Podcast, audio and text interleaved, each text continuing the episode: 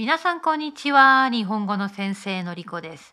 今私がこれを話しているのは金曜日です。金曜日の午後。私の週末が始まりました。私は金曜日の午前中にレッスンをして午後お休みです。お休み。と言っても毎週金曜日にクラブハウスをやっていますね。クラブハウスが今終わったばかりですね。クラブハウスの方は毎週金曜日イギリスの時間の午後2時30分間だけやっています。もし私と話したいという人がいればクラブハウスダウンロードしてみてくださいと言ってもまあ国によってはダウンロードができない Android ユーザーの人もいますけれどもはいあのぜひね私と話したい人はクラブハウスのルームがチャンスです。楽しいですね。人数は少ないです。えー、少ないけれどもいい会話ができていると思いますね。今日はですね長所を話しました。特にこのトピックについて決めていたわけじゃないんだけれども参加してくれた人がね長所について話してくれてそしてみんなでそれを話したんですね。とてもいい会話になったと思います。はい。でもね今日のこのエピソードはクラブハウスの話じゃないんですね。今日の話したいことは良妻賢母。良妻賢母四文字熟語です。漢字の通り良い妻賢い母。良い妻賢い母。良い妻であり賢い母であること良妻賢母について話してみたいと思います。この言葉が生まれたのは随分昔だそうですね。約100年前ぐらいだと聞きました。その時代、まあ、昔々、ね、いい妻理想の妻理想の母とは、ね、その考えから生まれた言葉良妻賢母、ね、旦那さんに尽くして子供の世話をする家族に尽くすというのがもともとの、まあ、理想的な良妻賢母の考え方だったそうですが今ではそんなことはありません。今女性はもっともっと仕事をします。社会に出てフルタイムで仕事をするパートタイムで仕事をする女性も忙しいです。家事は旦那さんと分担分けた方がいい。子育てだって妻が一人でする必要はない。今の時代の現代の良妻賢母ってどんな女性なんでしょうか私はイメージがあります。これは私の考える現代の良妻賢母について話しますね。やっぱり大切なのはポジティブ。ポジティブな妻、ポジティブなお母さんってとても大切だと思うんですね。例えば子育てをしていて子供にね何々しなさい宿題しなさい野菜食べなさいしなさいしなさいしなさい。ずっとそう言われる子供はなんだか嫌です。落ち込みます。ね、テストの点が悪かった。勉強しなかったからじゃないの？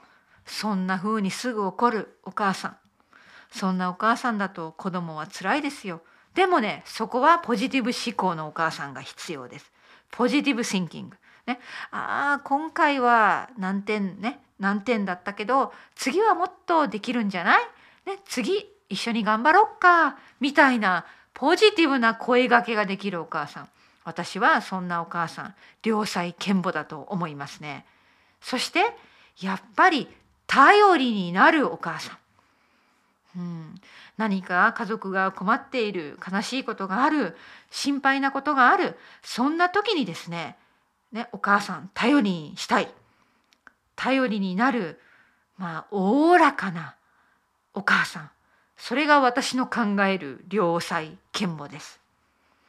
そしてできれば料理が上手であってほしい。これはですね自分自身への反省なんですね。私は私の家には子供がいません。ですから良妻賢母ではないんです。まあつまり良妻賢母の賢母の部分が欠けますね。じゃあ良妻かどうかいい妻かどうかまあ私は正直自信がない。特に自信がないところは料理なんです。私は実は料理が好きじゃない。好きじゃないんです。するけど仕方ないからやってる。あの好きじゃないし下手だと思っています。だからそうね料理しなきゃいけないんだったら レストランに行きたいかな？っていうぐらい料理をしたくない人間なのでその点では良妻とは言えません。料理が下手ですね。だから料理が上手な女性人は素晴らしいと思いますね。良妻賢母。皆さんが考える今の時代に合った良妻賢母って何でしょうかね？えそして私は働く女性を応援しますから女性はやっぱり仕事をする方がいいかなと思うんですよね。もちろんね専業主婦の人も素晴らしい専業主婦の人はもっともっといろんなことをしているかもしれない。でもできれば経済的に自立をしてパートタイムでもいいから自分の仕事をしてそんな働く女性を私は応援したいですね。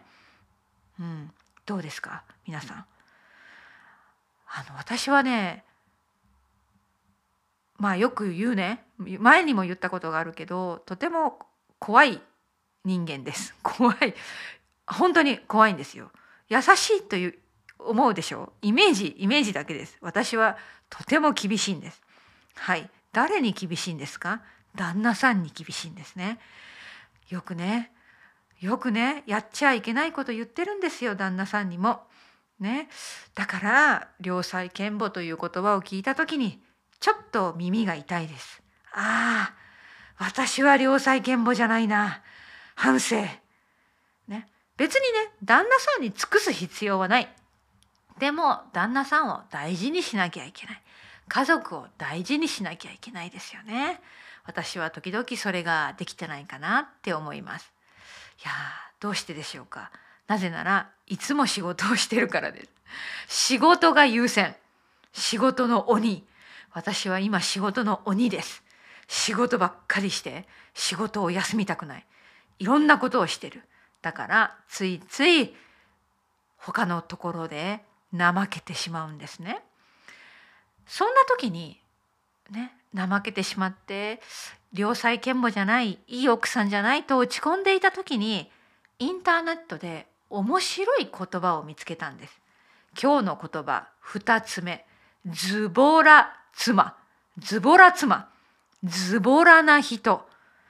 ズボラな人ってどういう意味なのか聞いたことありますか？